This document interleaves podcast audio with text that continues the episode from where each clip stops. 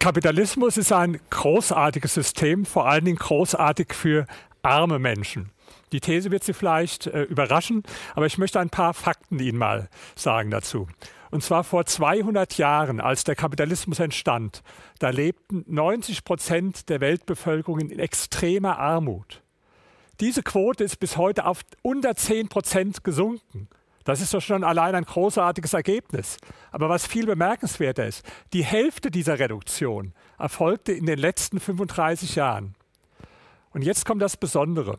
Die letzten 35 Jahre sind nach Lesart von Kapitalismuskritikern, wie zum Beispiel von Thomas Piketty, dem bekannten linken französischen Ökonom, genau die schlimmen Jahre. Warum schlimm?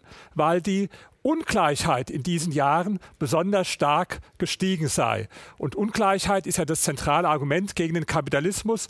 Und da sehen Sie schon, wie, man, wie unterschiedlich man die Welt betrachten kann. Ich sage, in den letzten 35 Jahren ist die Zahl der armen Menschen, die in extremer Armut leben, um 1,25 Milliarden zurückgegangen auf der Welt. Und das ist großartig. Und jemand wie Thomas Piketty sagt, die Ungleichheit ist gestiegen in dieser Zeit. Und ich sage, das interessiert mich überhaupt nicht, weil ich habe die Perspektive armer Menschen. Jetzt werden Sie fragen, was ist Kapitalismus und was ist Sozialismus? Um einmal die Begriffe vorher zu klären. Um es ganz einfach zu sagen, Kapitalismus ist ein System, in dem Unternehmer entscheiden, was und wie viel produziert wird. Letztlich aber entscheiden es die Konsumenten, weil der Unternehmer muss sich ja nach dem Konsumenten richten. In sozialistischen Systemen entscheidet es der Staat, Staatswirtschaft, Planwirtschaft. Nur ganz so einfach ist es nicht, weil in Wirklichkeit gibt es nirgendwo auf der Welt ein rein kapitalistisches System. Es gibt auch nirgendwo ein rein sozialistisches System. Selbst in Nordkorea gibt es Privateigentum und sogar in der DDR gab es Privateigentum. Nicht so viel, aber es gibt es. Und in den kapitalistischen Ländern gibt es jede Menge staatlicher Eingriffe.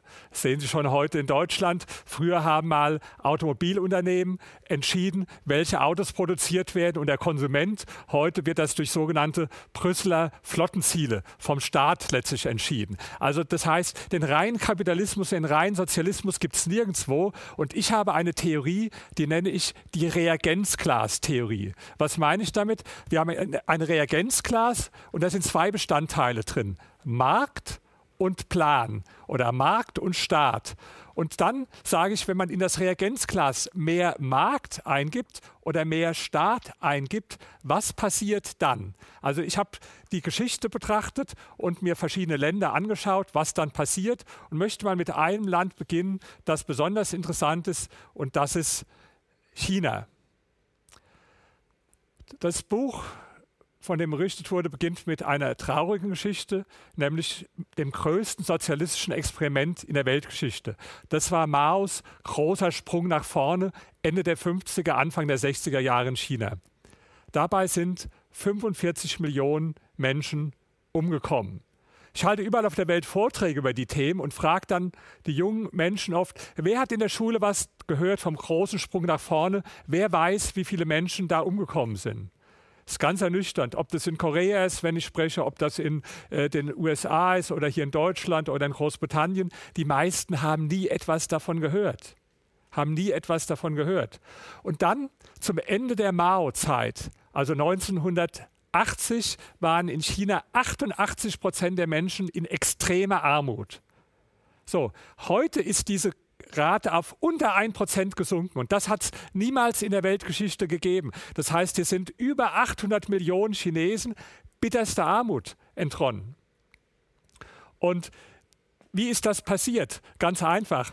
Der Reformer Deng Xiaoping hat damals gesagt, lasst erst einmal einige reich werden. Lasst erst einmal einige reich werden, das ist dann auch passiert. Und es wurde Privateigentum eingeführt, es wurden immer mehr Marktelemente eingeführt. Und genau das ist meine Reagenzglastheorie. Also gibt mehr Markt ein, mehr Privateigentum und die Entwicklung geht in eine absolut positive Richtung. Jetzt wird der eine oder andere sagen, ja, aber die Rolle des Staates ist doch immer noch sehr groß heute in China. Ist es denn ein rein kapitalistisches Land? Natürlich, absolut nicht. China ist ein Mischsystem, so wie andere Systeme auch. Und da man von 100 Prozent Staat fast kam, ist der Staatsanteil noch sehr groß. Aber ich habe in China gesprochen mit einem der führenden Ökonomen, Chang Weing. In Peking habe ich mich mit ihm unterhalten und er hat immer wieder eine These wiederholt. Er hat immer wieder gesagt, der Erfolg war nicht because of the state, but in spite of the state. Das heißt nicht wegen des Staates, sondern trotz des Staates. Und das äh, ist auch eine Theorie, die er in seinen Büchern mit vielen Zahlen gut belegt. Also wenn Sie hören, China ist deswegen so erfolgreich, äh, weil der Staat das alles lenkt. Eine völlig falsche Vorstellung. China ist deshalb so erfolgreich geworden, weil es immer mehr Privatunternehmen gibt, private Initiative gibt, immer mehr Marktelemente gibt. Anderes Beispiel, wo ich auch letztes Jahr war, in äh, Südkorea. Ich habe da gestaunt, äh, ich, ich war im Hotel übernachtet und wollte nur eine Kleinigkeit einkaufen gehen und bin eine Tre Rolltreppe runtergefahren und habe ein riesiges äh, Shoppingcenter gesehen, wie ich es in Europa noch nirgendwo gesehen habe. Und ja, zu Hause, mein Fernseher ist auch aus äh, Südkorea, viele haben ein Handy aus Südkorea. Aber jetzt, was viele nicht wissen. In den 60er Jahren war ganz Korea ein bitterarmes Land. Bitterarm, so arm wie heute die ärmsten Länder in Subsahara-Afrika, wie die ärmsten Länder auf der Welt. Und dann gab es ein Experiment letztlich wieder. Im Norden ist man den sozialistischen Weg gegangen, Staatswirtschaft, Planwirtschaft. Im Süden ist man den kapitalistischen Weg gegangen. Und das Ergebnis können wir heute sehen.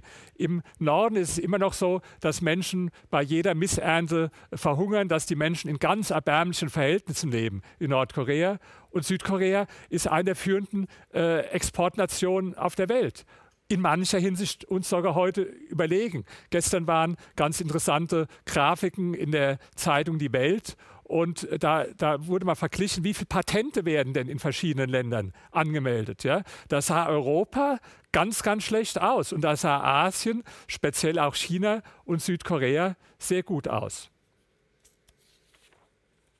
Das haben wir ja auch in Deutschland, ich muss ja gar nicht so weit gehen, nach Korea, dieses Experiment selbst gehabt äh, mit DDR und Bundesrepublik. Und Walter Ulbricht hat immer verkündet, dass es bald der Fall sein wird, dass der Sozialismus den Kapitalismus überholt hat. Also dass der Trabi sozusagen den Mercedes überholt. Ist aber nie passiert. Ja? Auch ein paar Zahlen, die viele nicht kennen. Ich lasse es manchmal, wenn ich vor Studenten spreche, die Studenten raten, wie viel Prozent der Bevölkerung hat 1989, also wo die DDR zum Ende kam, ein Telefon. Ich kann es Ihnen sagen, es waren in Westdeutschland 99,3 Prozent und in Ostdeutschland 16 Prozent. Bevorzugt diejenigen, die in der SED waren, die Kader. Also das nur mal zu den Telefonen. Übrigens hatte damals schon immerhin jeder, äh, mehr als jeder Dritte in Westdeutschland einen PC. In äh, Ostdeutschland war es nur ein Drittel, also 12 Prozent. Und von den Autos, ja, da war der Unterschied nicht ganz so groß. 68 Prozent in der Bundesrepublik hatten ein Auto und 54 Prozent in der DDR. Nur der Unterschied ist der, wissen Sie, wie lange man warten musste, um ein Auto zu bekommen in der DDR? Zwischen 12,5 und 17 Jahren mussten sie warten, um ein Auto zu bekommen.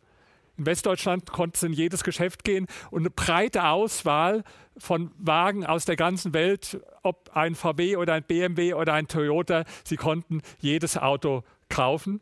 Und ähm, ja, äh, das ist natürlich der, der große Unterschied zwischen Kapitalismus und Sozialismus. Und deswegen mache ich mir auch ein bisschen Sorgen, dass man im Moment in Deutschland die Automobilwirtschaft immer mehr zu einer Planwirtschaft machen will und dass manche Politiker meinen, der Staat wüsste besser, äh, was produziert werden soll, als die Konsumenten äh, das wissen. Das geht so ein bisschen in Richtung DDR-Light. Und jetzt Thema Wohnen. Ja, dann sagen manche, ja, aber Wohnen, das Wohnen darf, Wohnen darf keine Ware sein. Und in Berlin, wo ich also wohne, da gibt es ja gerade eine Initiative zur Enteignung von großen Wohnungsgesellschaften und man hat schon ein Gesetz gemacht mit einem Mietenstopp. Übrigens keine besonders neue Idee. Mietenstopp hat erstmals eingeführt Adolf Hitler. Das war ein Geschenk zum Führersgeburtstag an das deutsche Volk sozusagen, der Mietenstopp. Aber ein vergiftetes Geschenk, äh, das übrigens danach fortgesetzt wurde, auch in der DDR. Da gab es dann diesen Mietenstopp die ganze Zeit und es herrschten auch die Staatswohnungen vor.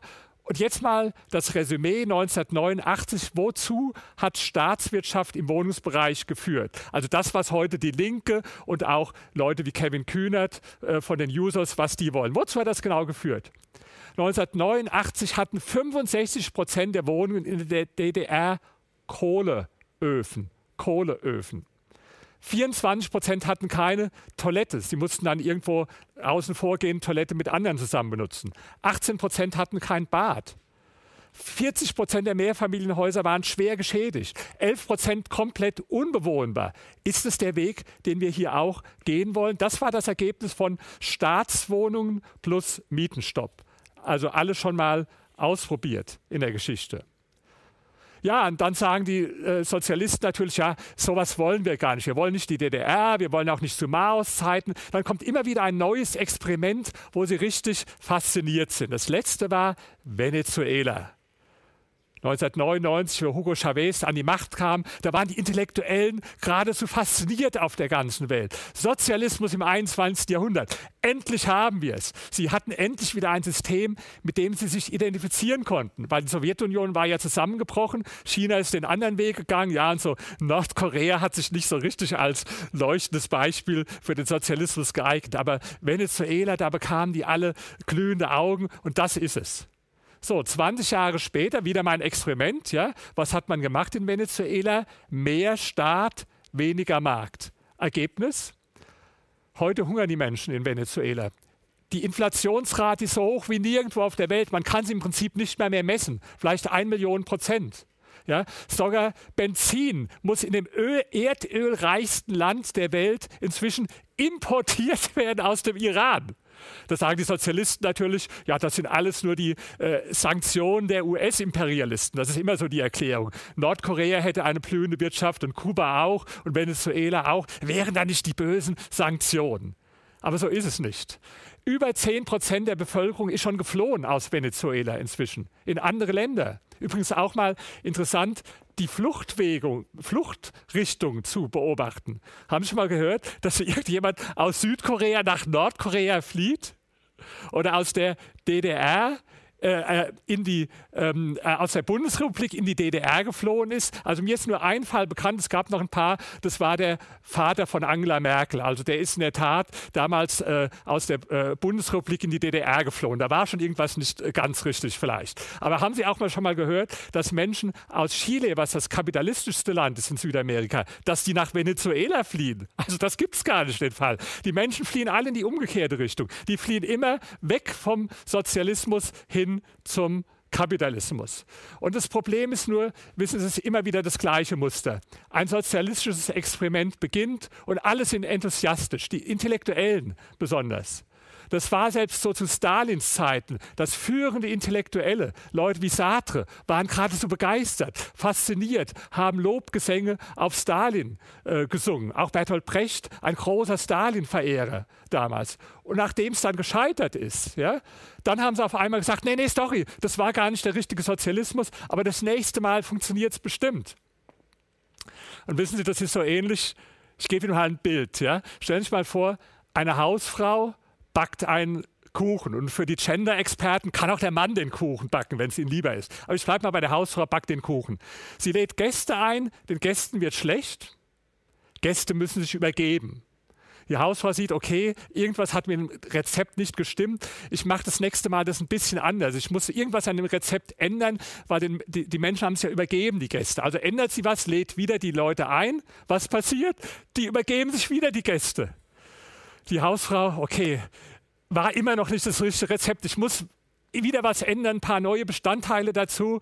Lädt also in der dritten Woche wieder die äh, Gäste ein. Was passiert? Gäste übergeben sich wieder. Und dann macht die Hausfrau das 24 Mal. Immer wieder und immer wieder übergeben sich die Gäste. Da werden sie sagen, so jemand Verrücktes gibt es auf der ganzen Welt nicht. Stimmt. Aber genau das ist das, was Sozialisten gemacht haben. Immer wieder dasselbe Rezept, nur mit ein bisschen Modifikation. Man hat ja Sozialismus in jeder erdenklichen Art ausprobiert. In China damals anders als in Kuba, in Venezuela anders als in der Sowjetunion, in Jugoslawien äh, anders als in Rumänien. Nur die gemeinsamen Merkmale waren, es hat nie, nie funktioniert. Neulich habe ich ein lustiges Bild auf Facebook gepostet. Da war so eine Frau, die hat ein großes Plakat in der Hand gehalten und da stand drüber vollständige Liste aller erfolgreichen sozialistischen Länder. Das Plakat war leer. So. Und jetzt werden Sie vielleicht sagen, naja, das ist alles Kommunismus, das will ja kein Mensch. Wir wollen ja einen demokratischen Sozialismus. Demokratischer Sozialismus, gab es das überhaupt? Ja, das gab es auch. In Schweden zum Beispiel in den 70er Jahren. Da war alles das realisiert, wovon Sozialisten träumen. Super hohe Steuern, viele Staatseingriffe. Die Steuern waren so hoch, dass sich am Ende sogar die Sozialdemokraten selbst dann angefangen haben, Leute drüber zu ärgern. Beispiel die bekannte Kinderbuchautorin Astrid Lindgren. Die hat sich ausgerechnet, dass ihre Steuerlast bei 102 Prozent lag. 102 Prozent. Sie hat in einer führenden schwedischen Zeitung einen großen Artikel veröffentlicht, ein Steuermärchen, und hat diese 102 Prozent zur Diskussion gestellt. Da sagt der Finanzminister, die soll lieber also weiter Märchen schreiben, die kann ich rechnen. Hinterher hat sich herausgestellt, die hat richtig gerechnet. Und der sozialdemokratische Ministerpräsident Olaf Palme musste sich sogar entschuldigen und die Sache wurde dann auch geändert. Überhaupt die Schweden sind von diesem Irrweg abgekommen. Schweden ist heute längst kein sozialistisches Land mehr. Schweden ist ein kapitalistisches Land, genauso viel oder wenig kapitalistisch wie zum Beispiel die USA in mancher Hinsicht sogar kapitalistischer. Ja, die Einkommensteuern sind höher in Schweden, aber zum Beispiel es gibt keine Erbschaftssteuer, es gibt keine Schenkungssteuer, gibt auch keine Vermögensteuer. Das wissen viele Menschen gar nicht. Also Schweden ist damals ökonomisch voll an die Wand gefahren und hat die besten Leute aus dem Land vertrieben. Ikea, kennen Sie die Ikea-Möbel? Der Gründer von Ikea war Kamprad. Den hat man mit den Steuern so lange gequält, bis er ausgewandert ist nach Dänemark. Da war es aber auch nicht besser. Dann hat er, ist er in die Schweiz ausgewandert und den Rest von seinem Leben hat er als reichster Mann Europas in der Schweiz dann verbracht. Kurz vor seinem Tod ist er dann wieder zurück nach Schweden. Also das zum Thema hohe Steuern für Reiche. Wissen die Reiche müssen nicht in dem Land leben. Die können auch abhauen. Und genau das haben damals sehr viele gemacht. Großbritannien war auch so ein Beispiel demokratischer Sozialismus. Vielleicht kennen manche das Lied von den Beatles, Taxman. Da geht es darum, dass die Beatles ein bisschen ironisch gesagt haben, 95 Prozent Steuern zahlen. Dabei haben sie untertrieben, weil eigentlich hat ihre Steuerquote 98 Prozent betragen damals, ja, für Kapitalertragssteuer. Normale Steuer war nur 85 Prozent. Das System damals absolut an die Wand gefahren. Streiks, Inflation, Arbeitslosigkeit. Am Schluss hat man gesagt, der kranke Mann Europas, das war Großbritannien und äh, sogar der internationale Währungsfonds, der normal nur ganz arme Entwicklungsländer stützt, musste Großbritannien dann stützen, bis Margaret Thatcher kam. Und was hat die gemacht wieder? Reagenzglas, mehr Markt, privatisiert und auf einmal wurde alles besser. Also auch ein Beispiel von einem Experiment. Jetzt werden Sie sagen, naja, jetzt hat Herr Zittelmann sich alle aus, alle Beispiele so rausgesucht, dass es zu seiner These passt. Nein, deswegen habe ich in meinem Buch ein Kapitel ähm, mit dem Index der äh, ökonomischen Freiheit. Der wird jedes Jahr berechnet von der Heritage Foundation. Kann auch jeder frei im Internet, also kostet nichts, äh, nachrecherchieren. Das sind ungefähr 400 Seiten. Und da wird jedes Land auf der Welt gerätet danach, wie wirtschaftlich frei es ist. Und da sehen Sie die frei, wirtschaftlich freiesten Länder, also kapitalistischsten Länder der Welt.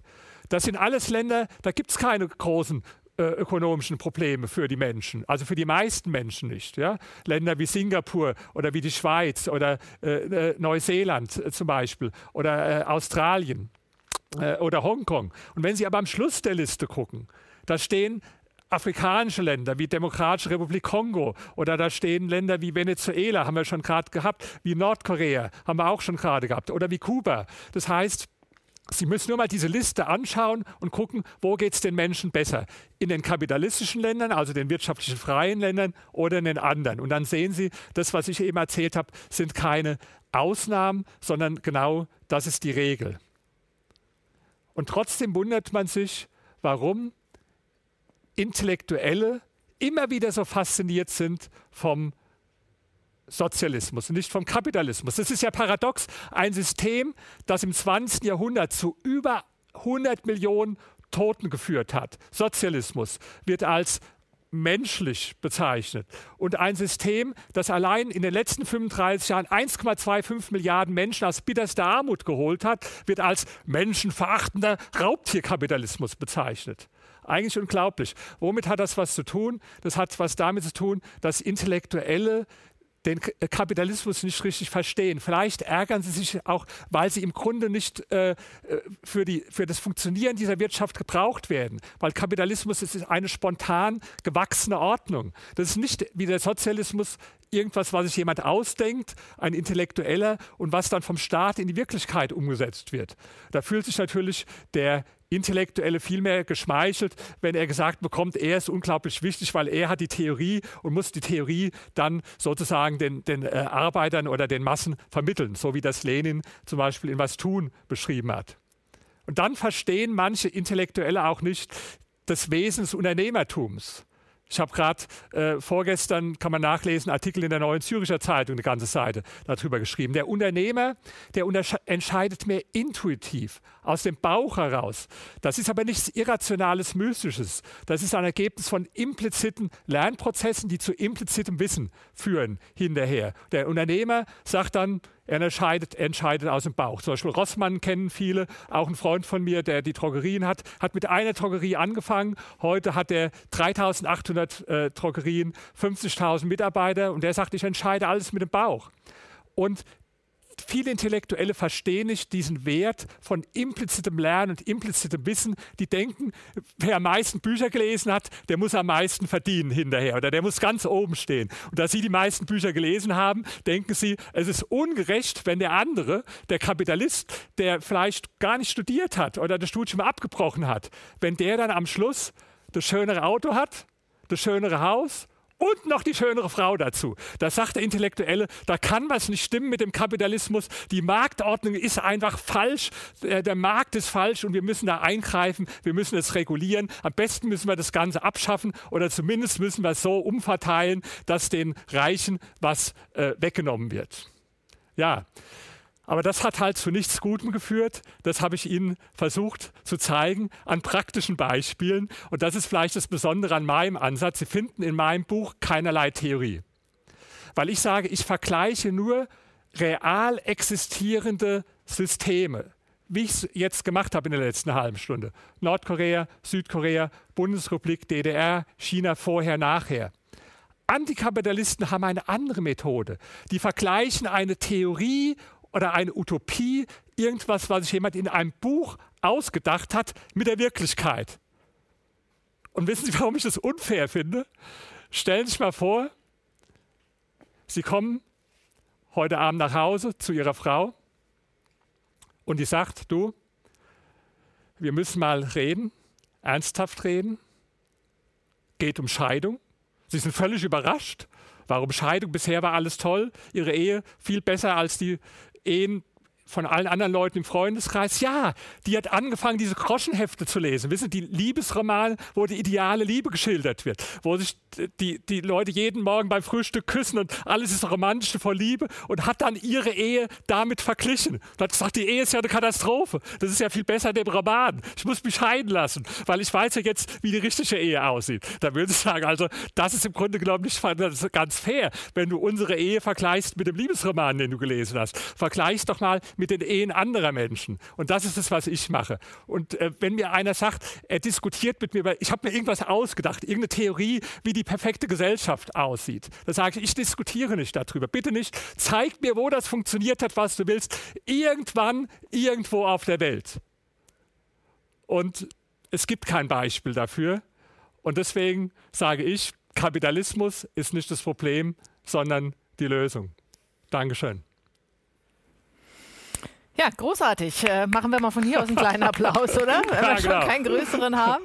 Kommen Sie gerne äh, ja. zu uns und äh, ich, ich muss jetzt ähm, zum einen äh, den beiden Rednern mal ein großes Kompliment machen. Ich sag mal, für uns ist es ja alles neu jetzt. Also ich arbeite zwar öfter in Fernsehstudios, aber jetzt so eine Veranstaltung hier rauszumachen ist neu. Für Sie ist es neu, sich dahinzustellen, eine Kamera zu sprechen.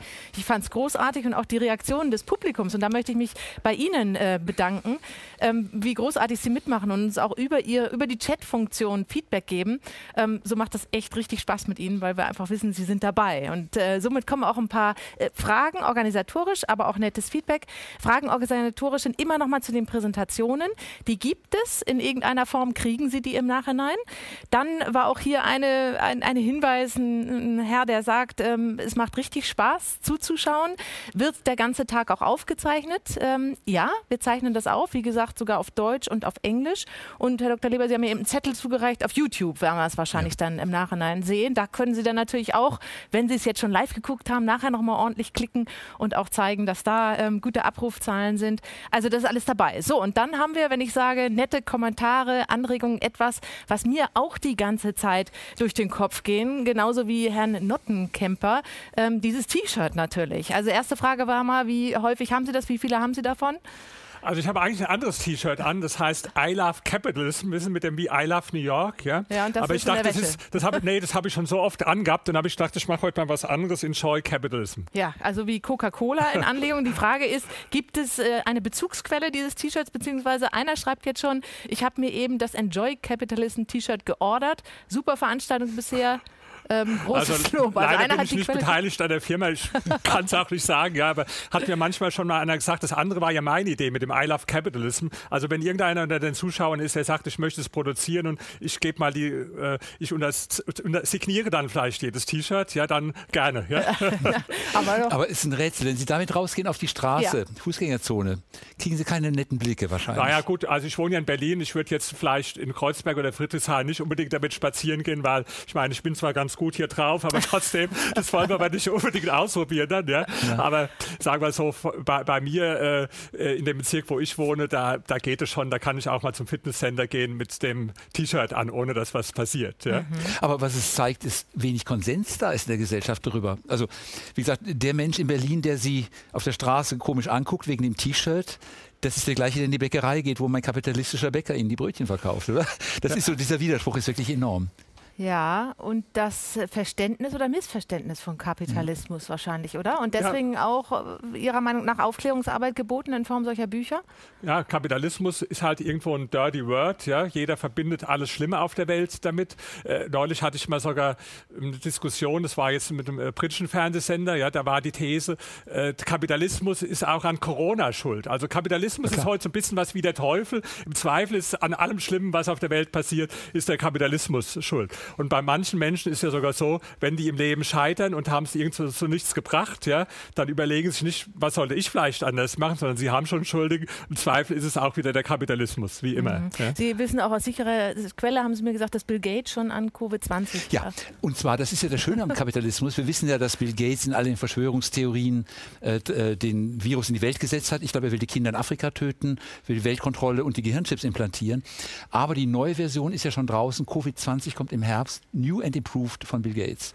Nee, ich meine, das ist im Grunde eine traurige Sache. Ja. Das war schon immer so in der Geschichte. Das weiß ich auch als Historiker, dass wenn Krisen waren, ja, dann haben Menschen immer Sündenböcke gesucht und es waren meistens Minderheiten. Ja. Also zum Beispiel im Mittelalter, in der frühen Neuzeit, äh, wo die äh, Pest war oder Naturkatastrophen, da hat man Hexen dafür verantwortlich gemacht. Damals sind 60.000 bis 80.000 Hexen äh, getötet worden in Europa. Ja. Oder Juden, hat gesagt, der Jude hat den Brunnen vergiftet. Ja. In der Finanzkrise jetzt 2008, 2009, 2009 hat man gesagt, der gierige Banker, der war es gewesen. Wissen Sie, was auch ganz dumme Erklärung ist. Natürlich gibt es gierige Banker, aber das ist so, wie wenn ich sage, das Flugzeug ist wegen der Schwerkraft abgestürzt. Ja? Irgendwo stimmt es auch, aber ist keine ganz, äh, ganz gute Erklärung. Ja? Und jetzt in der Corona-Krise, ja, da hat man sich so jemanden wie Bill Gates rausgesucht, was, was ich besonders gemein finde, weil der mit seinen Milliarden unglaublich viel dazu beigetragen hat, Armut und Krankheiten zu bekämpfen auf der Welt. Aber diese Leute, die, die haben sich ganz fanatisch darauf eingeschossen und das ist oft so, dass dass Reiche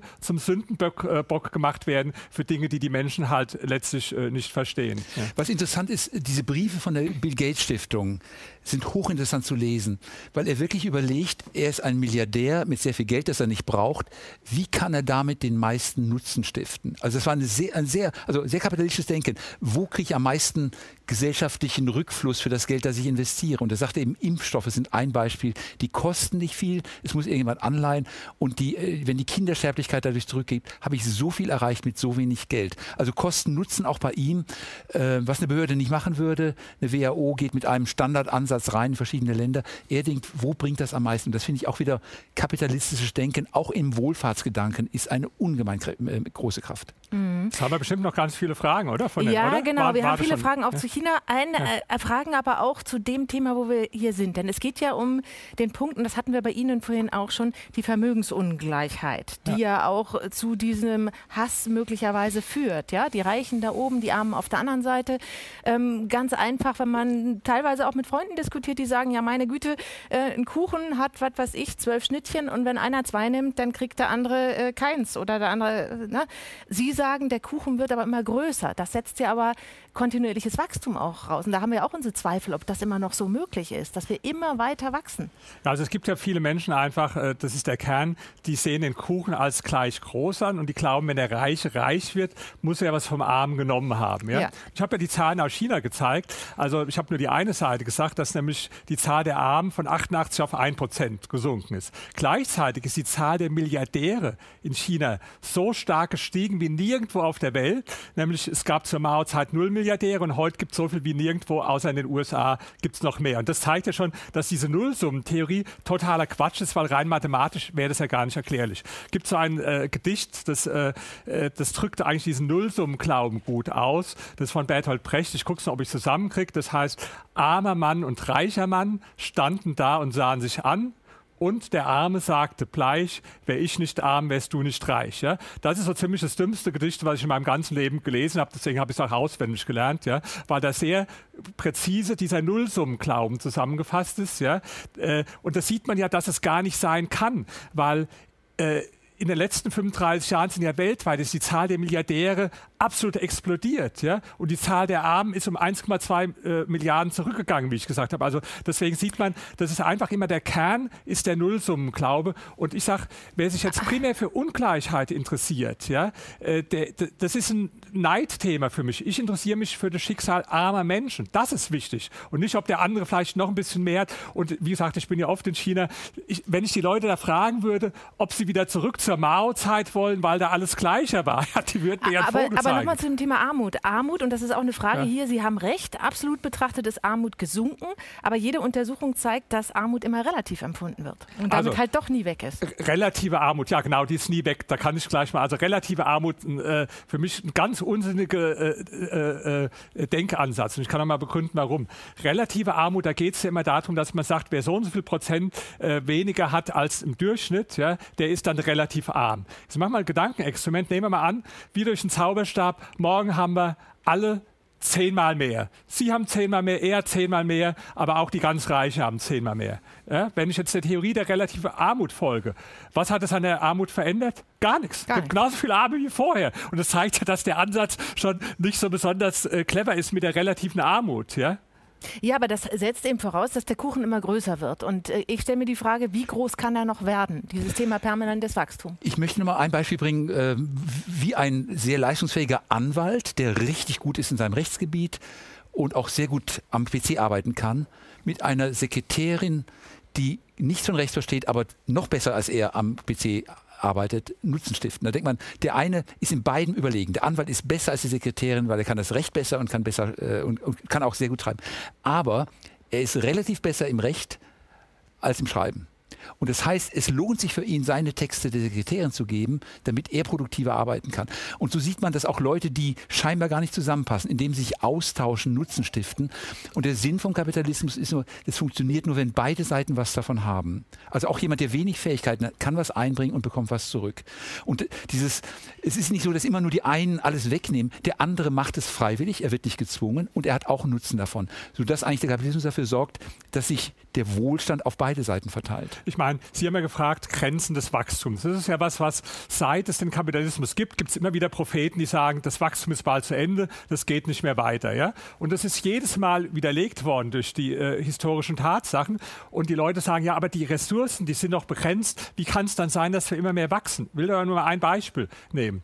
Nehmen Sie mal ein, modernes iPhone zum Beispiel. Ja? Das verbraucht ganz wenig Ressourcen im Vergleich zu all den Geräten, die da drin enthalten sind. Ja? Das hat mal einer ausgerechnet, ich habe es nicht zusammengezählt, angeblich sind es 40 Geräte, die alle im iPhone sind. Also vom äh, Telefon über die äh, Videokamera äh, bis zum äh, Taschenrechner und ja, ich weiß nicht, wie er auf 40 gekommen ist, aber ich glaube, jedem von uns fallen sofort schon zehn Geräte ein, die alle äh, mehr als den Tisch beanspruchen würden und die heute alle in dem kleinen iPhone drin sind. Eine geniale Erfindung, nicht von irgendeinem sozialistischen Denker, sondern von einem Kapitalisten, von dem Steve Jobs. Und das zeigt auch, dass wer sich Wachstum immer nur so vorstellt, in dem Sinn, dass wir immer mehr Ressourcen für alles verbrauchen, ja, äh, dass das nicht so einfach ist. Ja, viel Wachstum findet ja qualitativ äh, heute statt. Ja, also Menschen haben schon immer geglaubt, das Wachstum ist bald zu Ende und es hat nie gestimmt.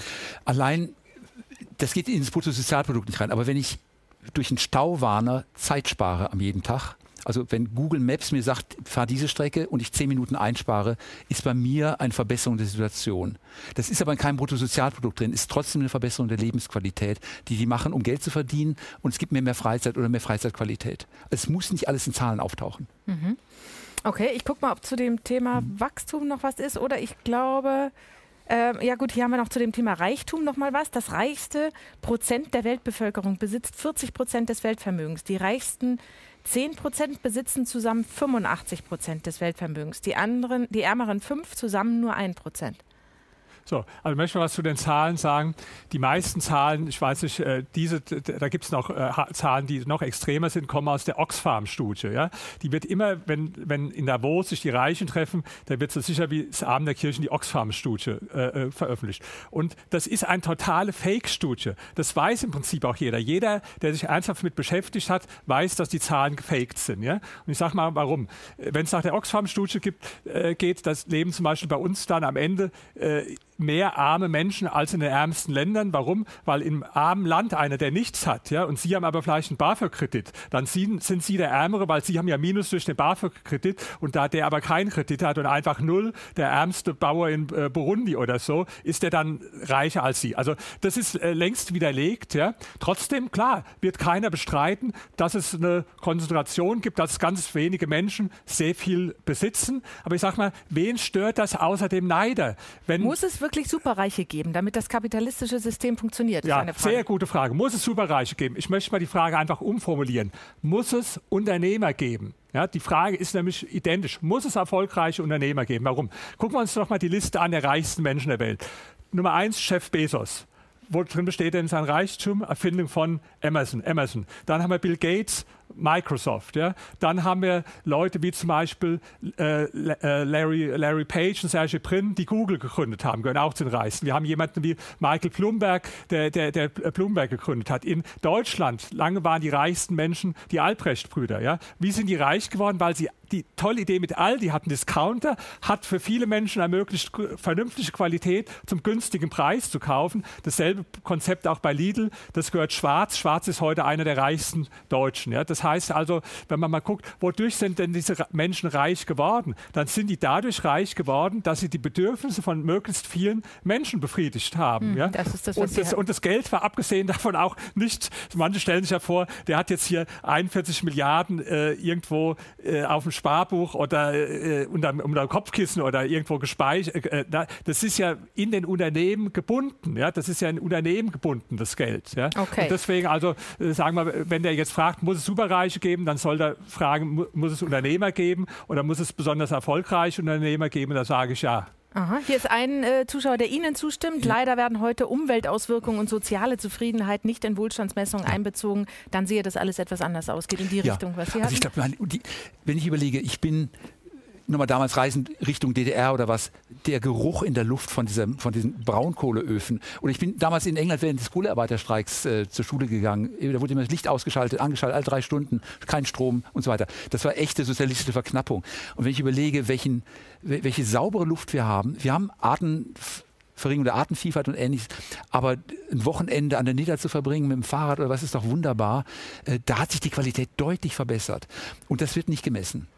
Ja, mhm. also übrigens ganz interessant. Ich weiß nicht, wer, wer die Bücher von Steven Pinker kennt, kann ich mhm. sehr empfehlen. Zum Beispiel das Buch Aufklärung. Jetzt sind ganz viele Statistiken und es ist ein Kapitel über Umwelt. Und er weist danach, dass fast in allen Bereichen in den letzten Jahrzehnten sich zum Beispiel Luftqualität, Wasserqualität massiv verbessert hat. Ja, das sind aber Sachen, die werden einfach in den Medien nicht gebracht. Erstens, weil es langsame Entwicklungen sind, die nicht von heute auf morgen gehen. Und zweitens, weil es halt gute Nachrichten sind. Ja, und äh, das ist so, ich will da gar nicht die Medien kritisieren, aber Sie sind ja auch Journalisten. Ich weiß wir, wir haben das mal so gelernt als Journalisten, äh, wenn der wenn der Hund einen Briefträger beißt, ist es keine Nachricht, ja, aber wenn der Briefträger den Hund beißt, ist es eine Nachricht. Ja. Warum das eine ist, äh, passiert halt gewöhnlich und das andere nicht. Ja. Ist ja auch klar. Ich meine, wenn jetzt die Zeitung immer schreiben würden, äh, so und so viele Flugzeuge sind heute wieder heil gelandet, dann wäre es irgendwann auch langweilig. Ja. Deswegen berichten die, da ist wieder ein Flugzeug abgestürzt, obwohl es halt selten passiert. Ja. Mhm. Aber dadurch wird oft bei den Menschen ein falscher Eindruck erzeugt,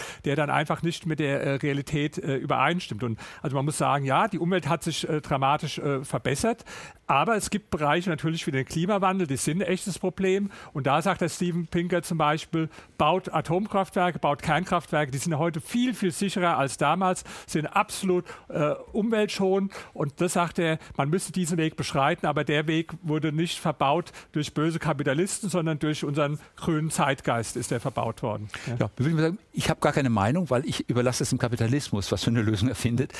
Wenn wir über, beim Thema Emissionshandel nachher nochmal drüber sprechen, dann ist über die Preissetzung für die Verschmutzung regelt sich das ziemlich, äh, ziemlich von selber. Das heißt, die dreckigen Kraftwerke werden aus Eigeninteresse abgeschaltet, weil sie sich nicht mehr rechnen. Mhm. Noch ein Kommentar, den ich abgeben möchte über diese Konzentration des Reichtums.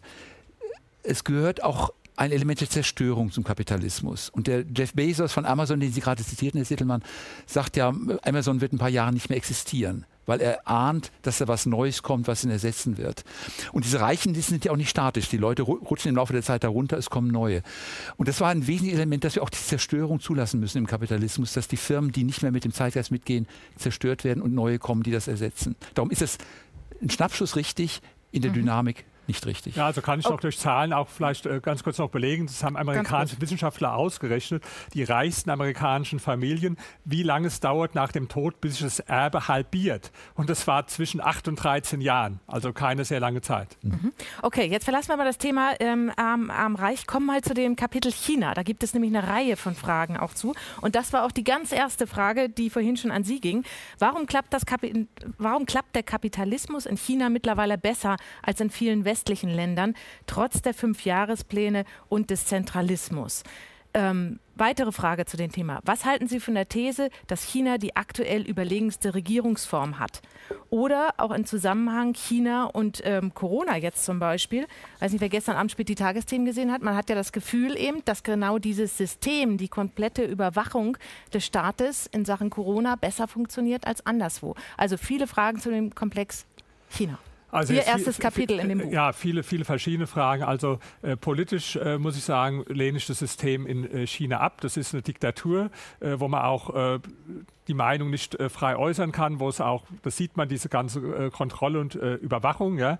Aber man muss jetzt entscheiden, politisch und wirtschaftlich. Und wirtschaftlich gesehen ist es ein Mischsystem und die sind deswegen im Moment erfolgreicher, weil die oder waren in den letzten Jahrzehnten erfolgreicher, weil sich das Mischungsverhältnis zwischen Staat und und Markt zugunsten des Marktes verändert hat. Und das ist so meine Theorie, diese Reagenzglas-Theorie. Ich sage, das absolute Verhältnis zwischen Staat und Markt ist überhaupt nicht entscheidend, wenn ich eine Entwicklung verstehen will. Wenn ich eine Entwicklung verstehen will, muss ich verstehen, wie sich das relative Mischungsverhältnis verändert. Also Venezuela mehr Staat eingeben, negative Entwicklung. China mehr Markt eingeben, positive Entwicklung. Diese positive Entwicklung wird in China genauso lange weitergehen, wie man mehr Markt zugibt und weniger Staat. In dem Moment, wo das anders kommt, ja, da wird auch diese Entwicklung nicht mehr so positiv sein. Also das äh, dazu, ja, mit Corona, äh, da, da gibt es auch eine, gab's eine ganz interessante äh, Statistik von äh, äh, Deep Knowledge Institute in London. Die haben mal untersucht, welche Länder am besten mit der äh, Corona-Krise jetzt fertig geworden sind. Ja. Und dann habe ich mal diese Liste verglichen mit der Liste der äh, ähm, wirtschaftlich freiesten Länder der Welt, also von der Heritage Foundation. Und das waren interessanterweise, gab es da eine große Schnittmenge, also dass gerade Länder wie äh, Singapur oder äh, Südkorea äh, oder auch äh, äh, Australien, die als besonders frei galten, dass die auch gut damit fertig geworden sind. Aber es gibt auch China, das ist keine 1 zu 1 Beziehung, wo es ein diktatorisches System gibt und die natürlich, ja, sieht im Moment so aus, ganz gut damit fertig geworden sind, aber natürlich auch zum ganz anderen Preis. Also wenn man sieht, was da mit Freiheits Beraubung von Menschen und wie rigoros da äh, vorgegangen äh, wurde. Ja? Also da will ich sagen, das äh, würde ich mir jetzt nicht als positives Beispiel für uns nehmen. So. Ja. Wenn man direkt vergleicht mit Taiwan, hat Taiwan es noch besser gemacht und das ist ein freies Land. Ne?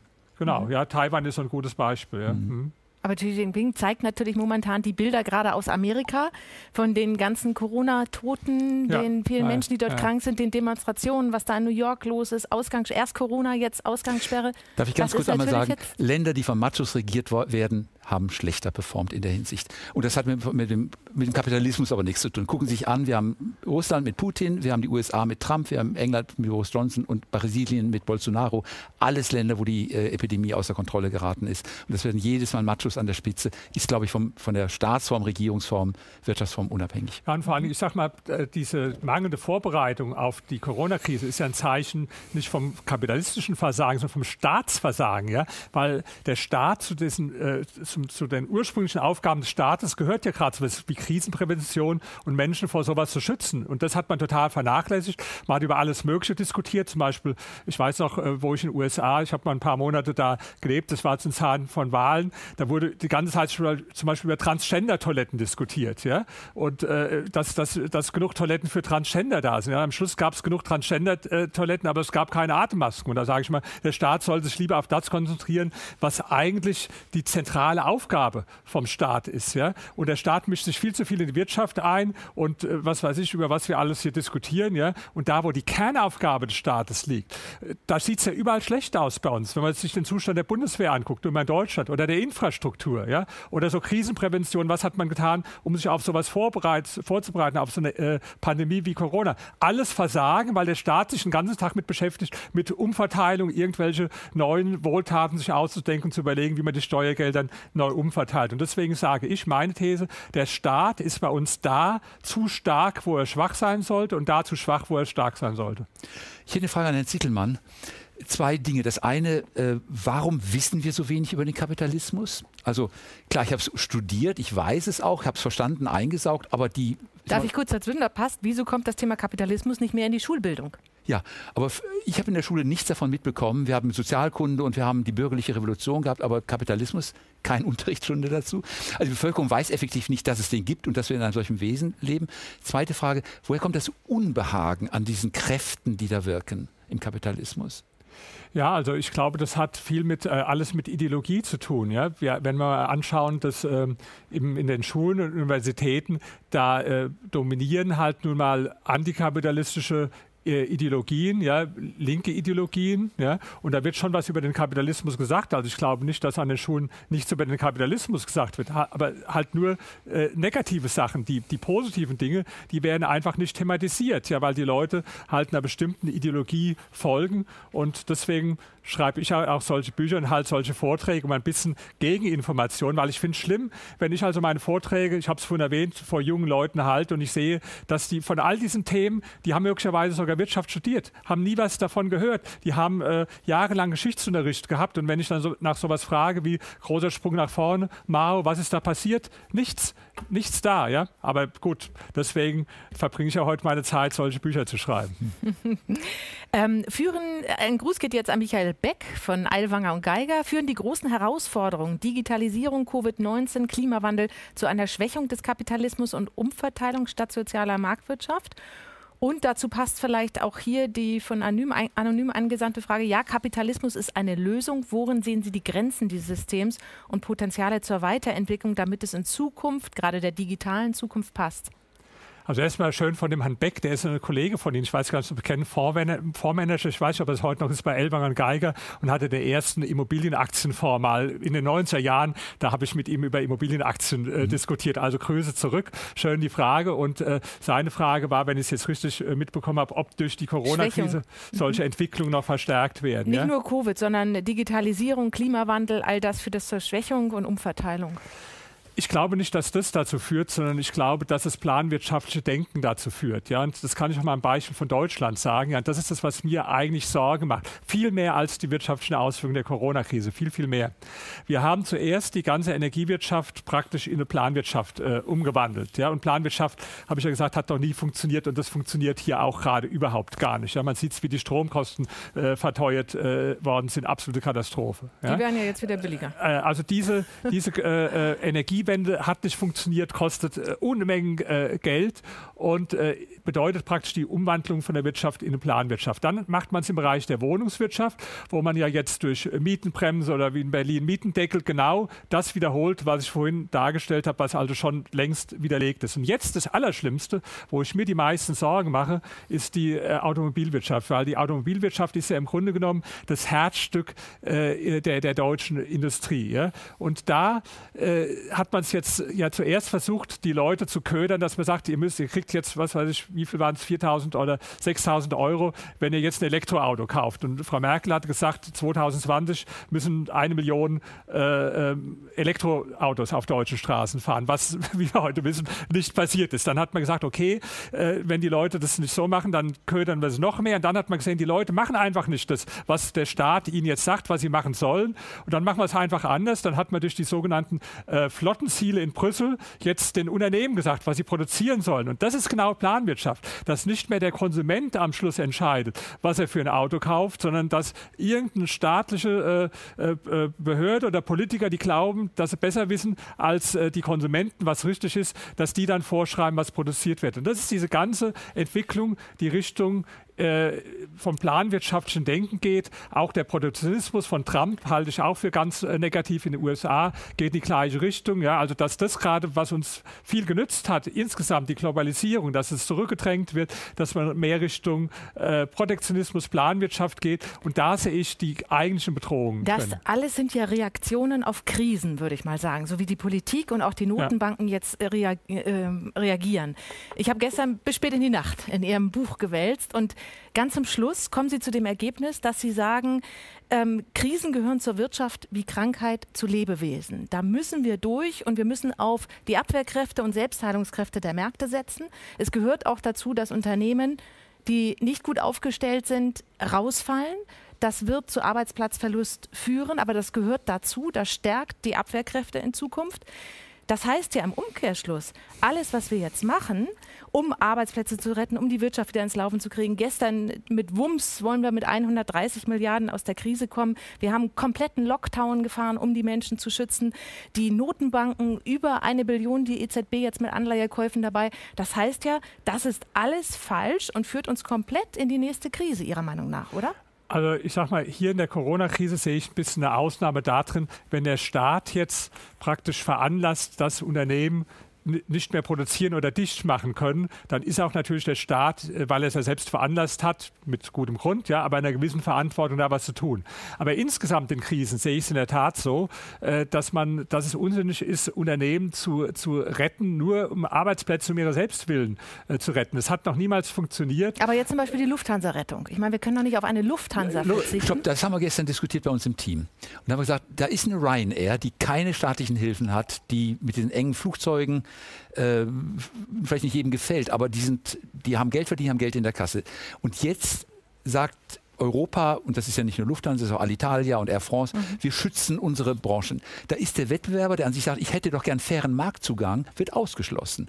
Und das zementiert alte Strukturen und ermöglicht nicht den neuen Angreifer zu sagen, ich hole mir jetzt mehr Platz in dem Spiel. Also das ist zementierend und damit meiner Ansicht nach schädlich Man muss da auch ein bisschen differenzieren. Also ich sage mal jetzt, die, die beiden ersten Unternehmen, die sich gemeldet haben und gesagt haben, wir müssen jetzt wegen Corona Insolvenz anmelden, das war Maredo und Vapiano. Jetzt bin ich selbst äh, begeisterter Maredo-Gänger seit vielen Jahren, bin auch traurig deswegen, dass sie dicht machen. Aber ich weiß auch, dass sie schon seit Jahren in einer schlimmen Krise waren, genau wie Vapiano auch. Und äh, die haben dann nur gesagt, letztlich jetzt war es Corona. Gut, das war vielleicht dann der Tropfen, der es fast zum Überlaufen gebracht äh, hat. Aber so ein Unternehmen dann zu retten, was jetzt vorher schon also wirtschaftlich in der Schieflage war, ja, also das halte ich für keine gute Idee so.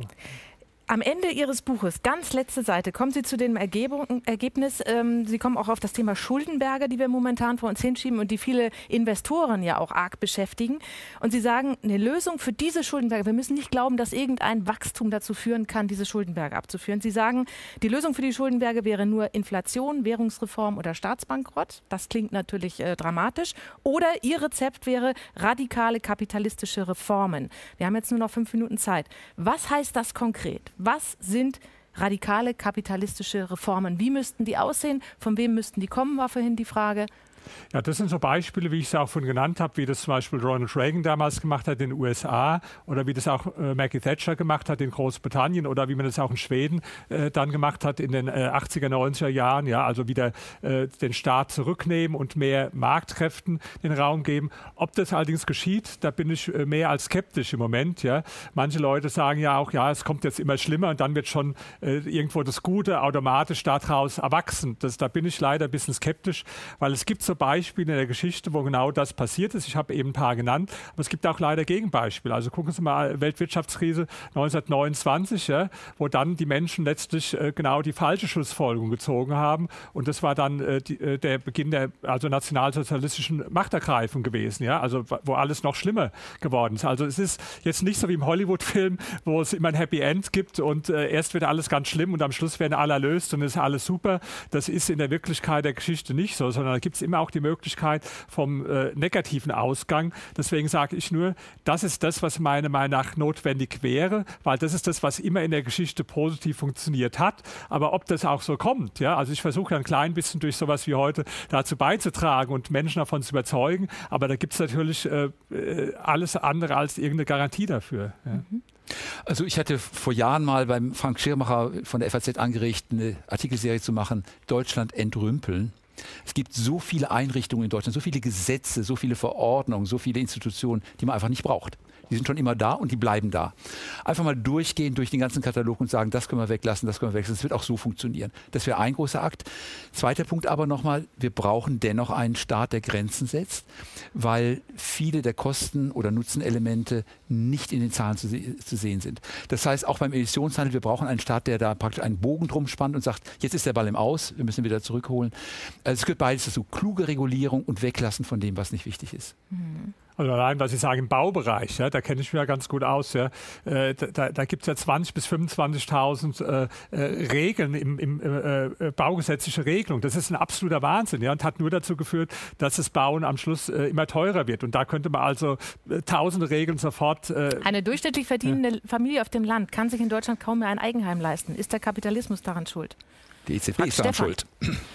Also ja, Sie sagen, also ein Grund ist natürlich, dass äh, durch die, die Nullzinsen äh, dann immer mehr Geld in Immobilien geflossen ist und dadurch die äh, Preise immer stärker gestiegen sind. Ja, und ein anderer Grund ist also für die Lage auch äh, schwierige Lage in, äh, für viele Mieter auch in den Großstädten. Das ist jetzt eine andere Frage, aber gehört auch genau mit dazu, ist einfach, dass durch äh, alle möglichen Regulierungen und Beschränkungen, die das Bauen sehr teuer machen, einfach zu wenig gebaut wurde, da wo es tatsächlich notwendig ist. Und auf der anderen Seite fließt das Geld durch die Nullzinspolitik alles dann in die äh, Immobilien als vermeintlich sichere Anlageklasse.